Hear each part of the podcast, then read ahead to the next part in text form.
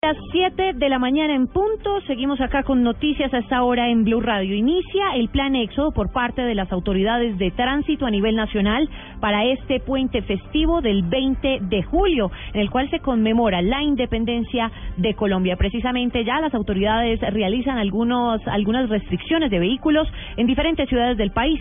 Daniela Morales. María Camila, buenos días. Mire, serán cinco mil policías que estarán en todo el territorio nacional junto al ejército.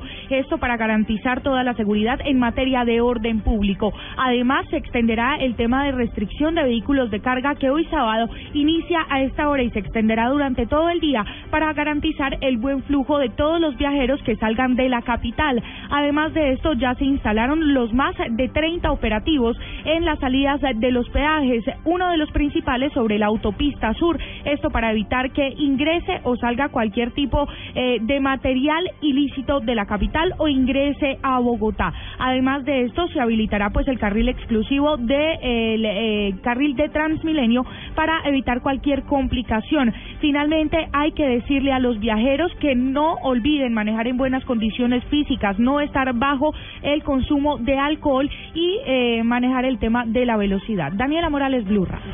Así es, Daniela, siete de la mañana, dos minutos, las recomendaciones por parte de las autoridades y vamos a ver también cómo avanza este plan éxodo en el departamento de Santander.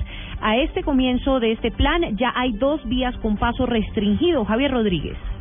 María Camila, y según las autoridades, este fin de semana los conductores que transiten con sus vehículos por vías de Santander deben tener mucha precaución porque se presentarán fuertes lluvias que pueden provocar deslizamientos de tierra. Además, según el teniente José Luis Mora, comandante encargado de la Policía de Tránsito de esta región, en dos vías hay paso restringido por trabajos de mantenimiento la vía que conduce Bogotá-Bucaramanga. Tenemos restricción a un carril desde el sector de Oiva y Socorro, donde se está haciendo mantenimiento a la malla asfáltica, están arreglando sus tramos viales. De igual manera, de la vía que conduce Bucaramanga-San Alberto, tenemos restricción antes de llegar al playón, tenemos restricción paso a un carril, de igual manera por mantenimiento de la malla asfáltica, pero el resto lo tenemos en total normalidad. La vía que comunica Bucaramanga con Málaga además presenta dos pequeños derrumbes de tierra donde hay paso a un solo carril muy cerca al municipio de San Andrés. Desde la capital santanderiana, Javier Rodríguez, Blue Radio. Javier, gracias. Siete de la mañana, tres minutos. Nos trasladamos ahora al suroccidente del país. 800 hombres en total tiene dispuesta la Policía Nacional en el Valle del Cauca, en todas las carreteras del departamento para atender este plan éxodo. Carolina Tasco. La Policía de Carreteras recuerda que no hay cierre hoy de la vía Buenaventura y distribuyó en el departamento un total de 400 hombres especializados en tránsito para controlar alcoholimetría y la velocidad en los conductores que inician su viaje hoy para disfrutar del puente festivo. Coronel Byron Castillo, comandante de Policía de Carreteras.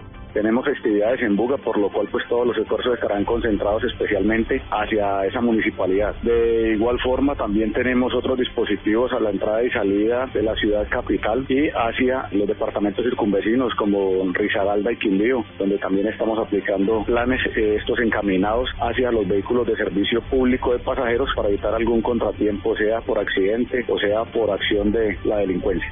400 hombres más de la Policía Departamental brindarán seguridad en las carreteras vallecaucanas. Desde Cali, Carolina Tascón, Blue Radio.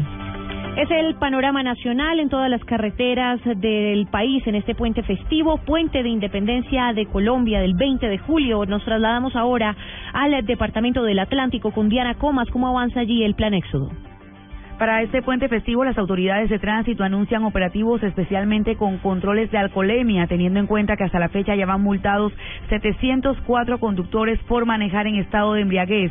El mayor Gustavo Chaparro, comandante de tránsito de la Policía Metropolitana de Barranquilla. Frente al tema de las eh, personas que siguen conduciendo en estado de embriaguez, son 704 las personas que han sido sorprendidas conduciendo en estado de embriaguez en la ciudad de Barranquilla en lo que ha corrido el año y esperamos darle continuidad a todo el trabajo de plan éxodo, plan retorno a nivel del control del flujo vehicular, no solo en la ciudad de Barranquilla, sino también en el departamento del Atlántico y toda la zona costera. Recordó a los viajeros cumplir con los 10 mandamientos de la seguridad vial, especialmente los que se trasladan hasta Santa Marta y Cartagena, que son los destinos favoritos durante esta fecha. En Barranquilla, Diana Comas, Blue Radio. Diana gracias y nos trasladamos ahora al departamento de Antioquia, en Medellín. ¿Cómo avanza este plan éxodo? Cristina Monsalve. Las autoridades de tránsito y la policía de carreteras en Antioquia ya adelantan los operativos de control en diferentes puntos de los seis ejes viales. Desde el INVIAS y la Secretaría de Infraestructura de la Gobernación confirmaron que las vías principales y secundarias se encuentran todas en buen estado para la movilización. El ejército ha hecho un llamado para que el desplazamiento hacia los diferentes destinos se haga en horas del día.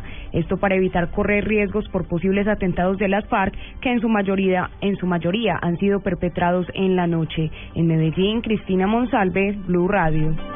Cristina, gracias y para información para todos los oyentes a esta hora también hay algunas restricciones de vehículos de carga para el día de hoy, 18 de julio, sábado.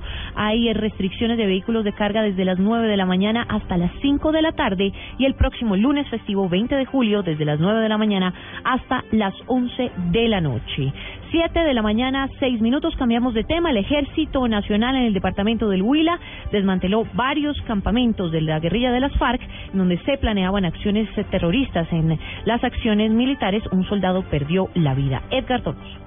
El operativo llevado a cabo en la vereda de la Libertad, zona rural del municipio de Baraya, hasta allí tropas de la novena brigada se enfrentaron con guerrilleros del Frente 17 Angelino Godoy de las FARC, logrando incautar material de guerra y explosivos. Coronel Marino Valencia Rico, comandante de la novena brigada. Se logró eh, la incautación de abundante material explosivo. Había una zona de fabricación de minas antipersonas, lo mismo la adecuación de cilindros de diferentes eh, tamaños que iban a ser empleados para el ataque a la población civil y ataque a las unidades militares y policiales. De la misma manera se logró la incautación de tres fusiles, un fusil AK-47, un fusil Galil, un lanzador de granadas de 40 milímetros, ramplas de lanzamiento de cilindros. En el operativo murió el soldado profesional Naín Rengifo Merchán de 29 años, quien llevaba 11 en la institución, dejando una esposa de 23 años y un hijo de 3 años huérfano. El cuerpo del militar ya fue trasladado a su lugar de origen en el Cesar. En Neiva, Edgar Donoso, Blue Radio.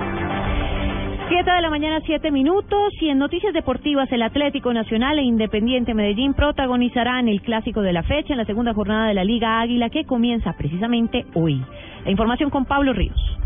Hola, buenos días. Hoy comienza la segunda fecha de la Liga Águila. La Equidad recibirá al Cali a las 2 de la tarde. A las 4, Uniautónoma jugará contra Águilas Doradas. A las 5 de la tarde iniciará la transmisión de Blue Radio para el clásico de la fecha entre Nacional y Medellín. Y Alejandro Bernal, volante del equipo verde, aprovechó para hacerle un llamado a los hinchas para que el partido se viva en paz. Yo creo que nosotros obviamente tomamos este partido como un partido especial.